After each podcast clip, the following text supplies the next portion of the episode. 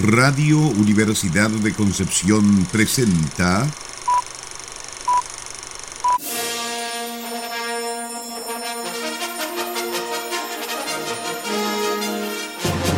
De película.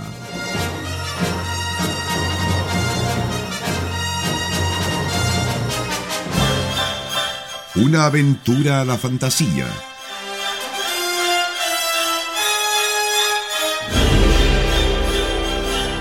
un paseo por las imágenes que guardan tu memoria.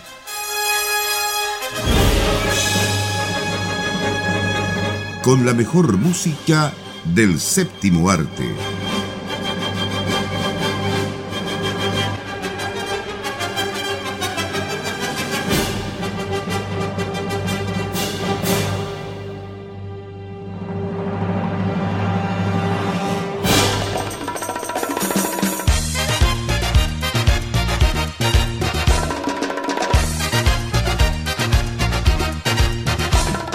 Muy buenas tardes, estimadas auditoras y auditores de Radio Universidad de Concepción, el 95.1 FM y en www.radiodec.cl, nuestra señal a través de internet. Como cada sábado, comenzamos un de película más junto a Nicolás Masquerán, Sara Salazar y Felipe Hinojosa que les habla. ¿Cómo están, queridos compañeros?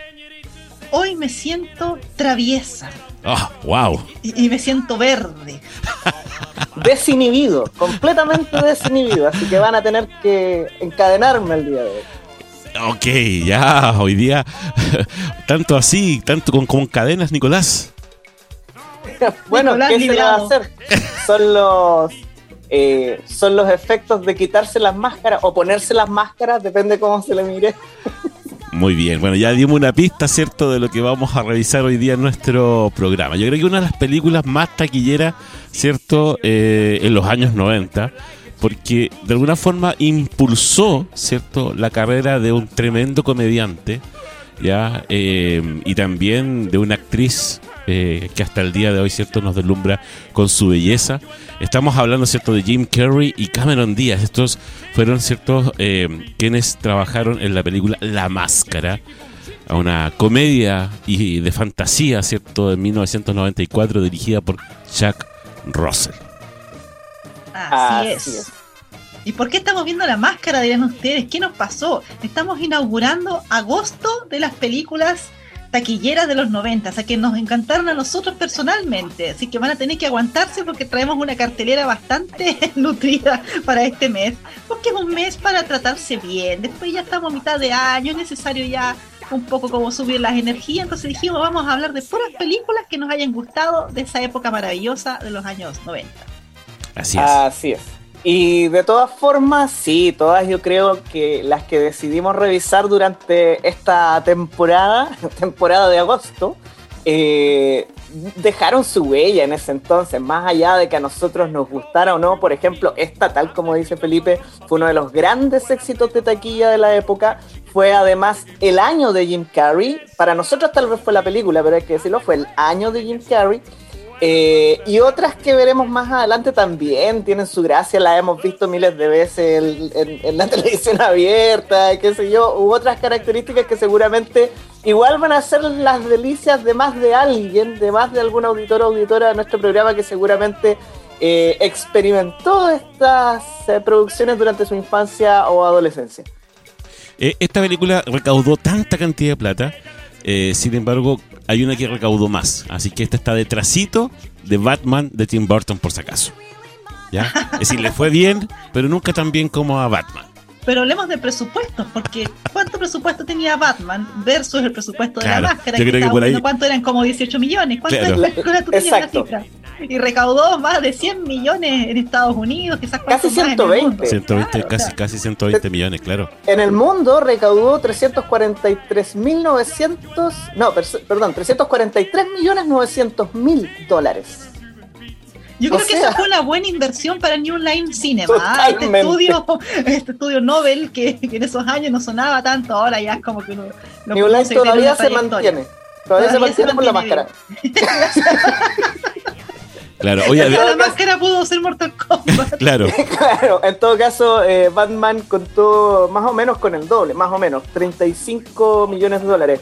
Dos grandes películas de la época, hay que decirlo, pero además, como mencionaba hace un momentito, eh, el año 1994 fue el año de Jim Carrey, que venía de trabajar en varias películas, incluso algunas dramáticas, pero sin brillar mucho dentro de su carrera actoral hasta que aquí se hace notar como el gran comediante que llegamos a conocer, eh, primero con Ace Ventura, Detective de Mascotas, luego con La Máscara y finalmente con Dumb and Dumber, eh, o Tonto y Retonto, ¿cierto? Las tres películas que sacó ese año. Pero esta en particular le valió la nominación al Globo de Oro por su actuación. Es decir, después de eso, ¿cierto? Solo le quedaba ya afianzar una carrera que venía en pleno proceso de consagración. Así es. Eh, nominada a premios Oscar por mejor efectos visuales. Perdió con Forrest Gump. Pero justamente Forrest Gump ganó. Tú lo has dicho, Nicolás. Me has quitado las palabras de la boca. De la boca. Oye, pero igual, igual eh, fue nominado de manera controversial a un premio eh, Raspberry. ¿ah? Por la peor nueva estrella.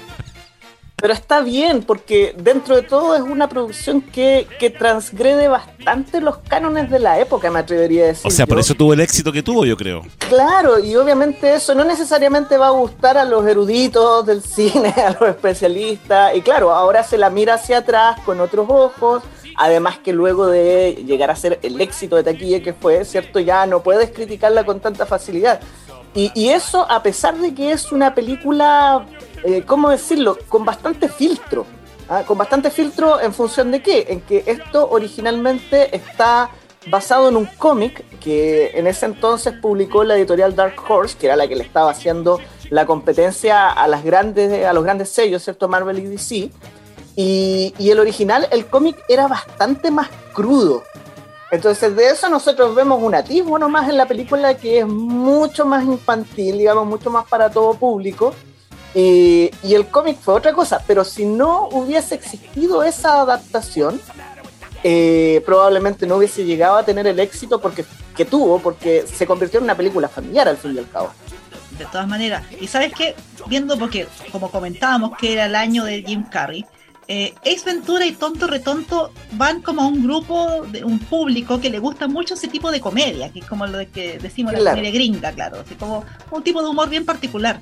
Pero la máscara llega a otro público que creo yo que es más masivo. O sea, por ejemplo, en, sus años, yo personalmente yo no fui a ver Ace Ventura al cine, pero fui a ver la máscara como cuatro veces al cine. Y mi familia también, y amigos, etcétera. Y de hecho todavía me pregunto qué hace, qué hacía yo a los 12, 13 años yendo haciendo así con amistades al cine sola. Gracias, mamá, por darme permiso para tantas tonteras. pero, pero sí, no me extraña que haya sido un fenómeno global como lo fue. Porque como bien dices tú, Nicolás, y también lo comentaba Felipe, o sea, es un tipo de película diferente y también a Jim Carrey le permitió mostrar otra faceta como actor. No solamente el cómico 100%, sino que aquí también le tocaba actuar un poquito más, digámoslo así en una historia que tenía estos toques como más o menos oscuros, una adaptación de cómic bastante exitosa, ya que alguna vez hablábamos también de las adaptaciones de cómics que no todas les ha ido tan bien. Bueno, La Máscara es un ejemplo. No sé si cuenta como superhéroe La Máscara, de por sí. claro, pero por lo menos cuenta como adaptación de cómic que le fue pero súper bien, aunque quizás no es tan fiel al material original, pero adaptado al público general yo creo que funciona excelente. Y yo creo que eso explica también el éxito que hasta el día de hoy, o sea, uno ve la máscara en la tele, generaciones nuevas ven la máscara, se matan de la risa, es súper entretenida, o sea, está muy bien lograda esta película y yo creo que por eso también es un clásico, o sea, se transformó en un ícono, un novel personaje con el rostro verde vestido de amarillo a la máscara. Ya, es súper reconocible.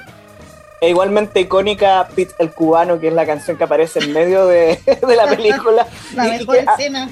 claro, y que es notable porque en general, no sé, quizás tiene que ver con, con, pasar a la adultez o qué sé yo, pero uno ya empieza como a detestar un poco que le metan cancioncitas a las películas, ¿cierto? Incluso muchas películas infantiles ya han abandonado eso, ese formato.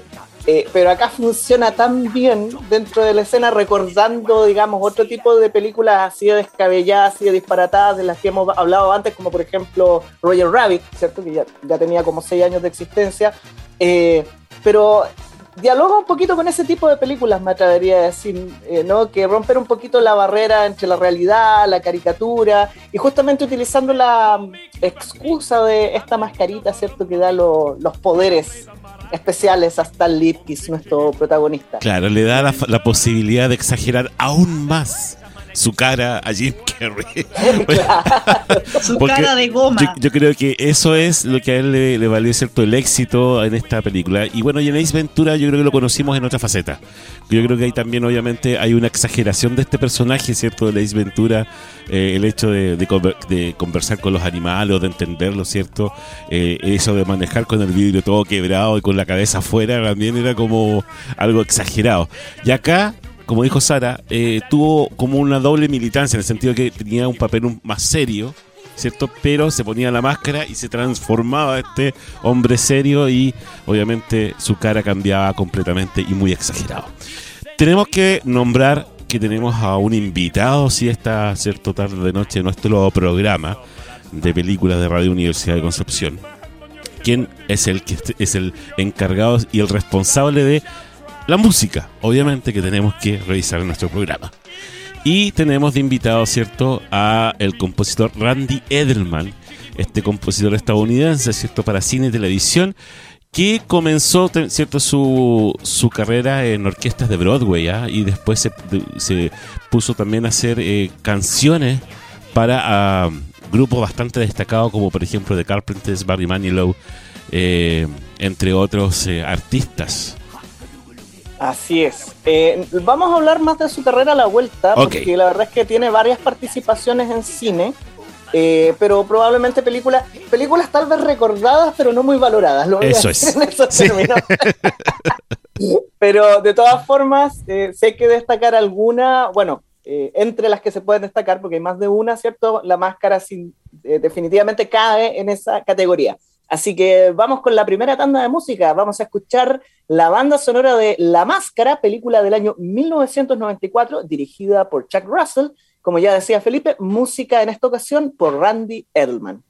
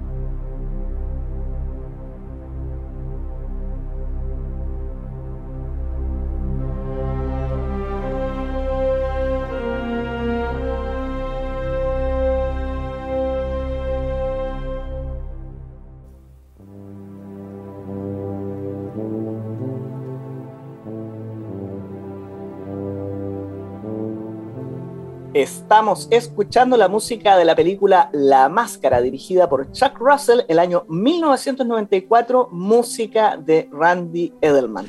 Tú bien decías, Felipe, ¿ah? eh, más que nada un compositor de música pop que trabajó con Dion Warwick, con The Carpenters, con Olivia Newton-John, pero cuando aterrizamos en las películas, otro gallo canta. Uh, sí. Es otra persona. sí. Quizás no tenía un buen manager, no sé.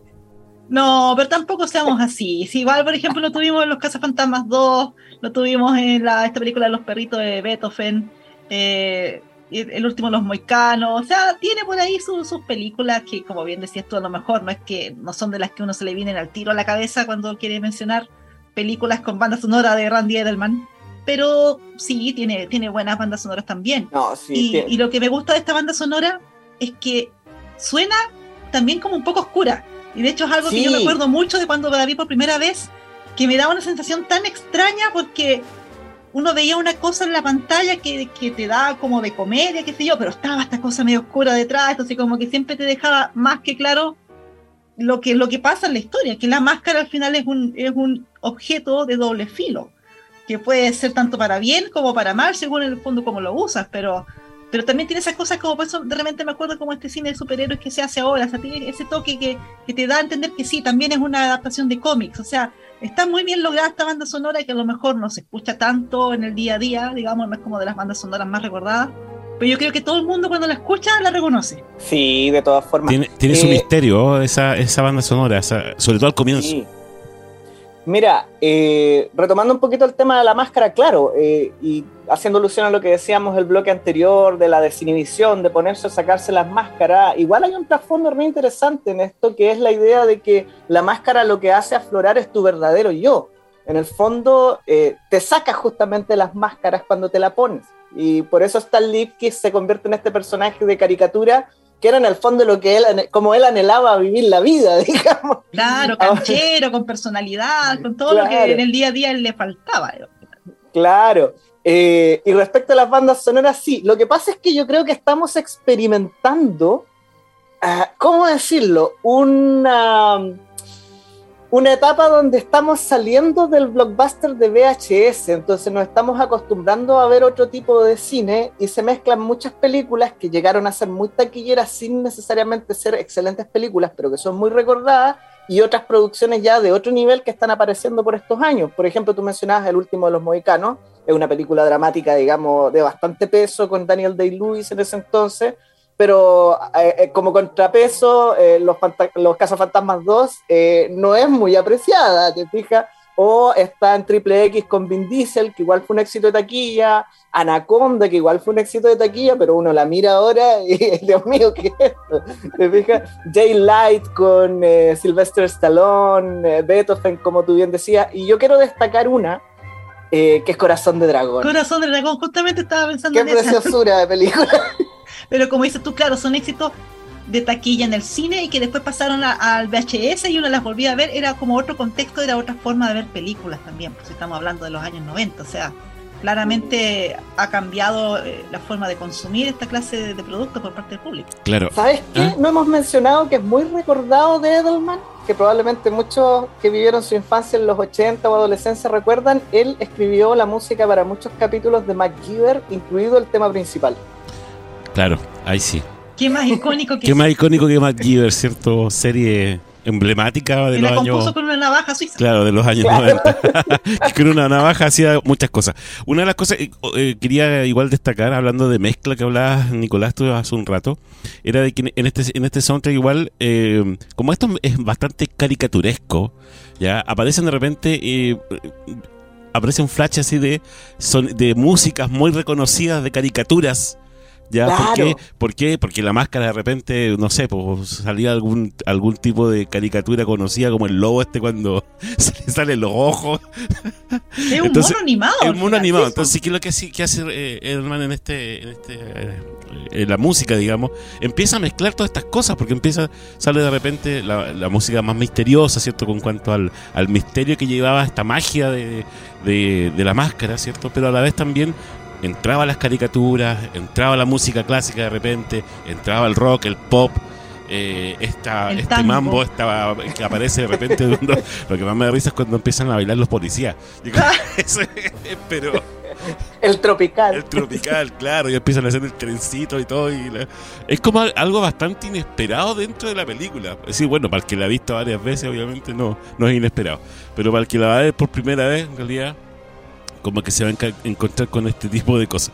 Pero hace, digamos, de que esta banda sonora eh, sea eh, completamente, digamos, eh, y, bien ligada a la, a la película por su contenido, ¿cierto? Y, y, como va mezclando todos los estilos musicales este compositor, para, para que también un poco ver la, la versatilidad que él tiene como compositor.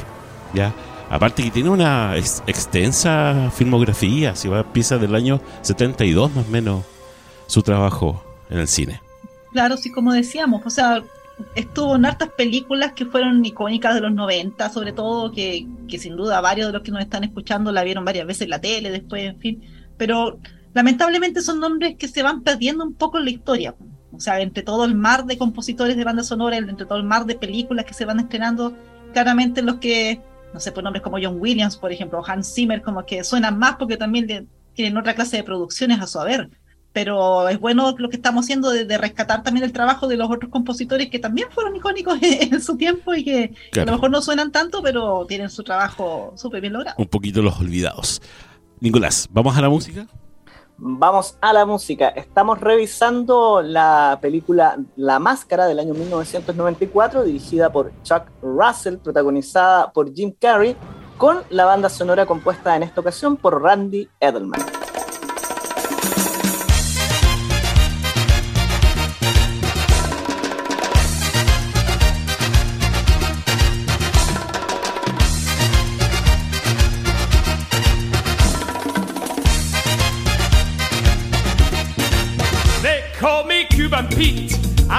Of the rumba beat. When I play the maracas, I go chick chicky boom, chick chicky boom. Yes, sir, I'm Cuban Pete. I'm the craze of my native street. When I start to dance, everything goes chick chicky boom, chick chicky boom. The senoritas said sing and how they swing with that umbero. It's very nice, so full of spice. And when they're dancing, they bring a happy ring that I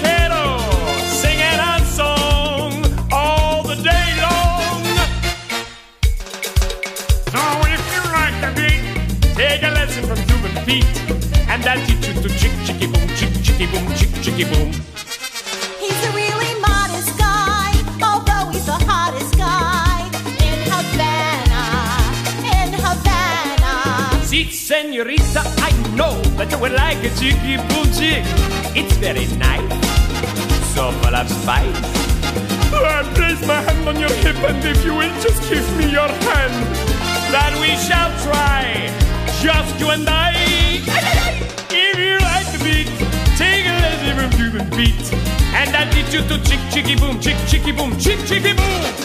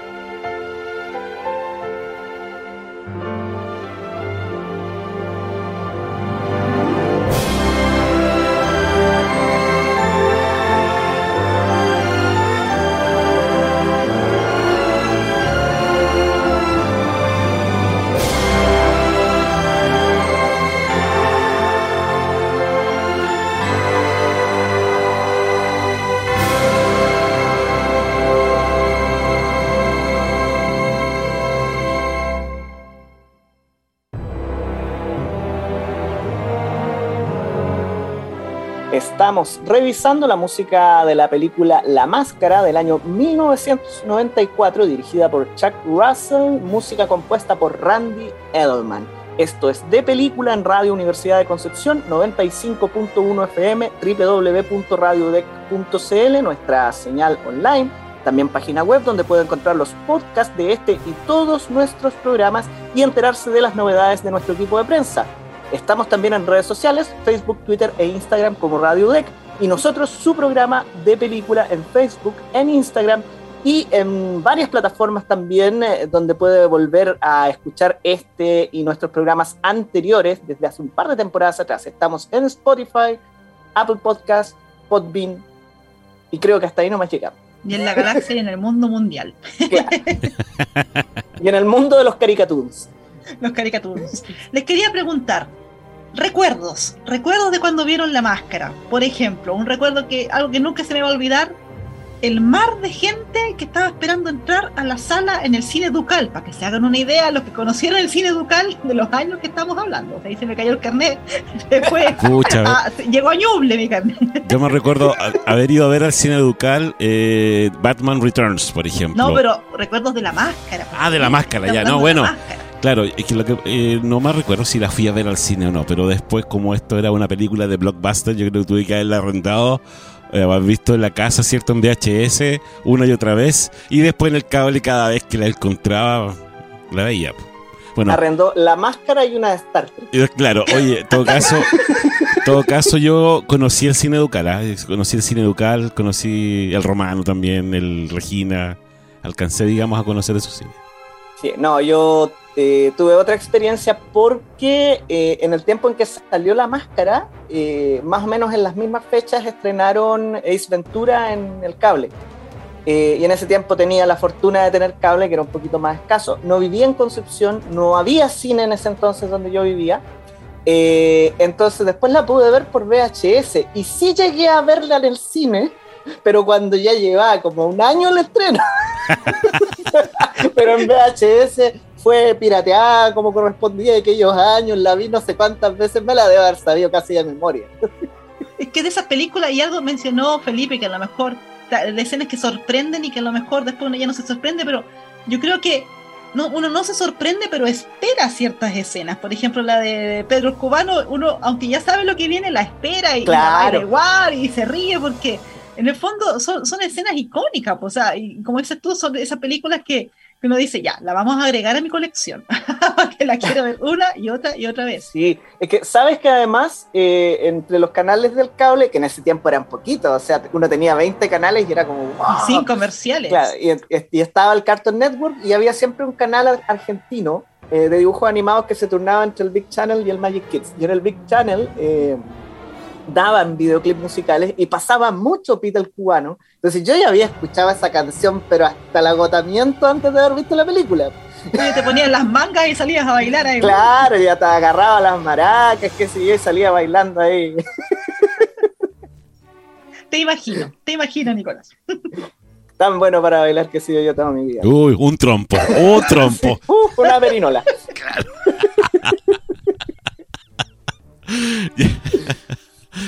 Bueno, eh, así con los recuerdos del- de los cines acá de, de Concepción.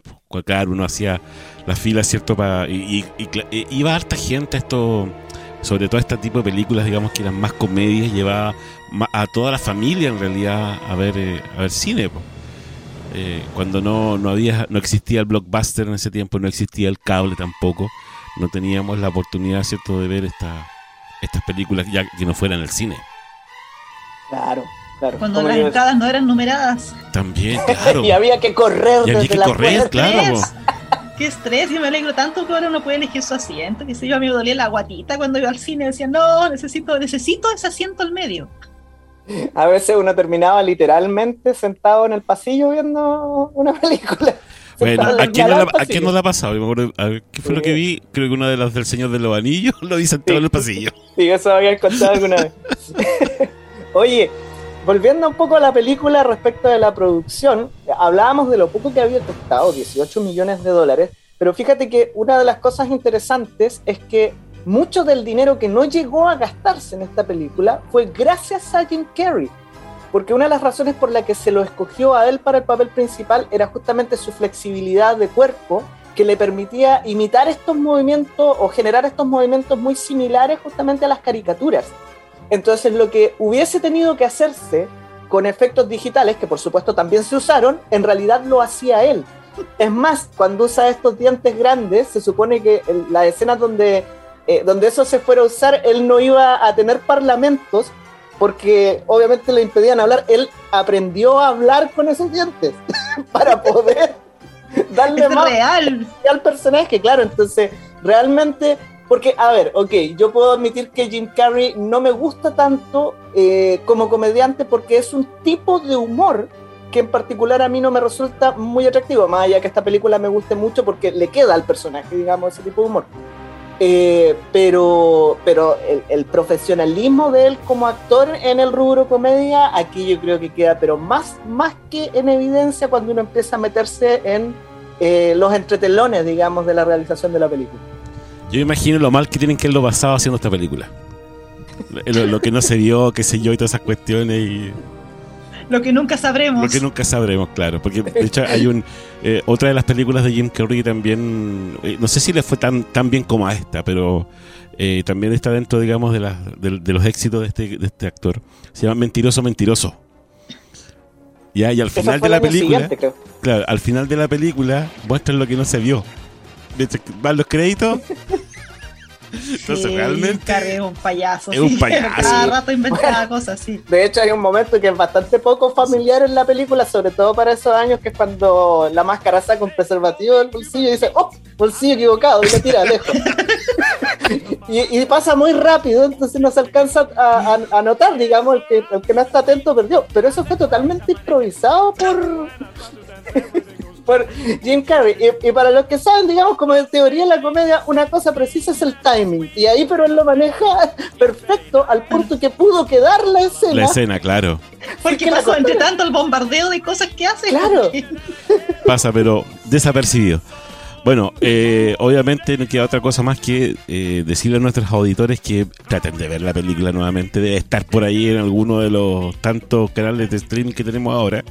Eh, y si no, bueno, se puede conseguir de otra forma, Pregúntenle a Loki. claro, justamente. Exacto. Se puede Y bueno, misión forma. cumplida porque estamos muertos de la risa, así que los invitamos a ver nuevamente la máscara, La máscara, en este, comenzando este segundo semestre del año, para comenzarlo con harta risa, con Sí, y bueno, y vamos a tener Sí. durante todo este mes, ¿cierto? Eh, comedia para reírnos y disfrutar con la música de estas películas. Chiquillos, ha sido un muy entretenido programa y nos encontramos entonces la próxima semana en otro capítulo más de película, acá en Radio Universidad de Concepción. Que sigue, querida Sara. Eh, a continuación viene Sonido Penquista y a las 21 horas otro programa de humor. Crónica Nacional con Nicolás Masquerán, con el humorista Nicolás Con el ese sí que es entretenido. Ahí me saco la máscara. Claro. ya, chiquillos, que estén súper bien. Un abrazo grande, cuídense. Nos, vemos. chao. Chao, chao. Adiós. Chao, chao.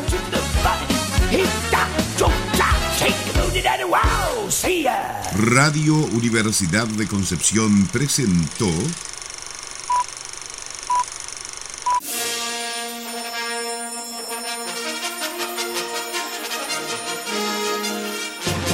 de película.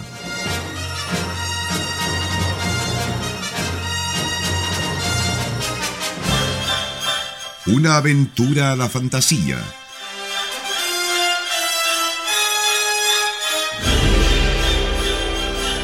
Un paseo por las imágenes que guardan tu memoria.